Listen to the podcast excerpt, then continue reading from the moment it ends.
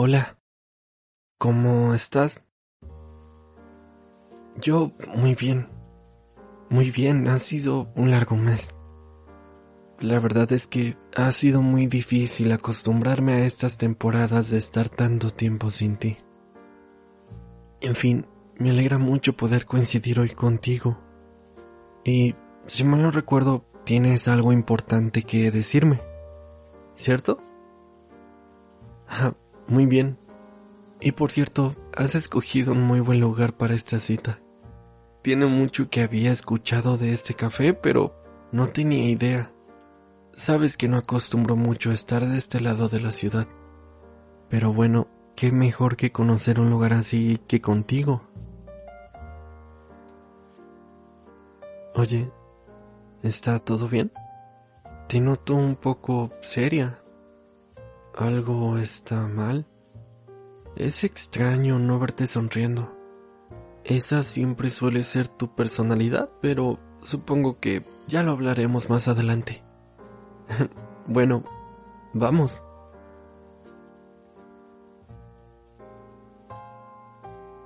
Ay, no te imaginas qué tan feliz me haces.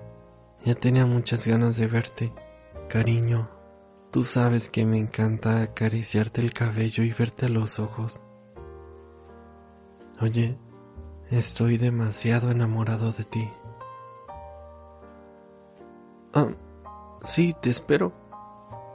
Sí, ya sabes lo que quiero. Lo de siempre. Creo que algo no está muy bien.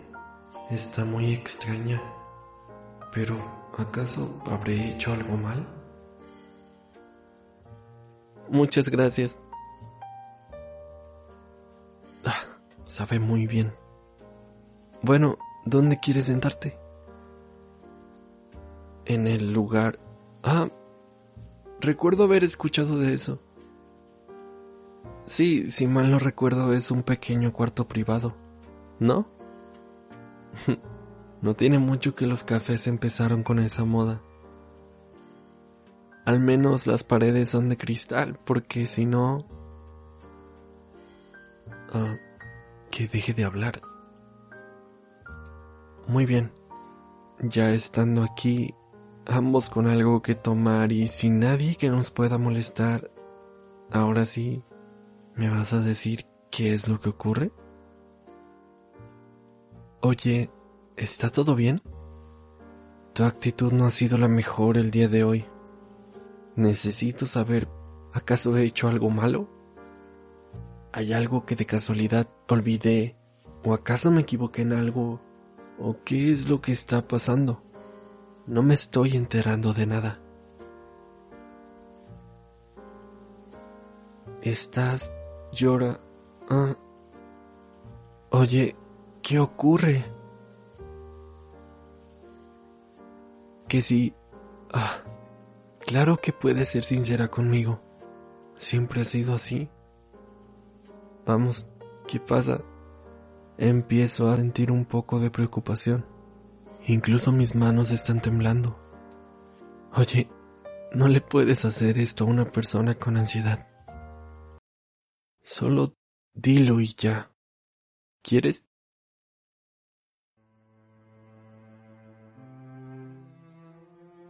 Me estás siendo infiel. ¿Qué mierda? ¿En qué momento?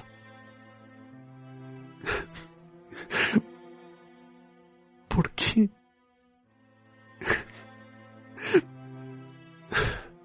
Maldición. Aún así te atreves a decirme que es mi maldita culpa. Maldición. No sé qué mierda tienes en la cabeza. Claro, claro, no era por nada que de repente dejaras de verme. Y yo de tonto pensando en que simplemente estabas estudiando y no quería molestarte. Mierda. ¿Cómo se te ocurre pensar en algo así? Cuando lo único Lo único que he hecho es pensar en amarte. Es pensar en sacrificar y en abandonar a mis amistades, a mi familia incluso, por ti.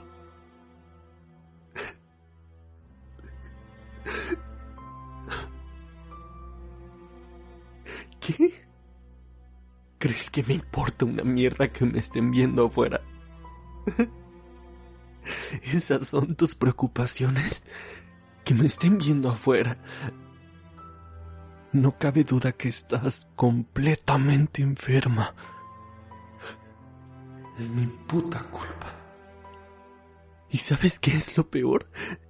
Que estoy seguro. Estoy completamente seguro que ni siquiera sientes un grado de culpa. Está bien, está bien. Supongo que me lo merezco. Sí, sí, yo tengo la culpa. Claro. ¿Cómo no me iba a imaginar que la chica que había salido con medio mundo y que engañó a su novio conmigo me podría hacer lo mismo?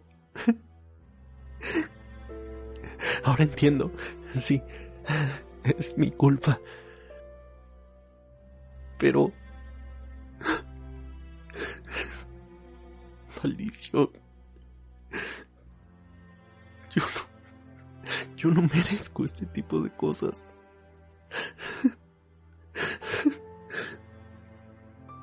Al menos, al menos, puedo saber con quién. Puedo saber quién es el maldito idiota que me ha arrebatado a mi novia. ¿Qué?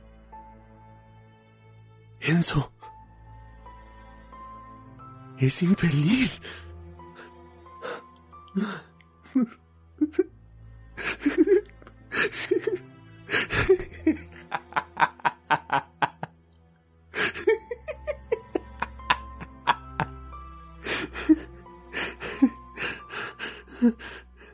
Oye, oye, gracias por decírmelo. Oye, ¿qué, qué tienes? Parece que la mala noticia la he dado yo. Oye, ¿por qué estás llorando? ¿Miedo? ¿Miedo? Oye, ¿sabes algo? Claro que debes sentir miedo.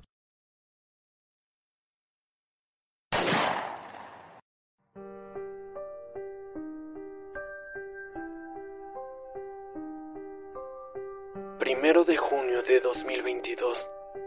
Un reporte anónimo a las 7 pm indicaba que un chico estaba descontrolado en el café 27 de la colonia Juárez.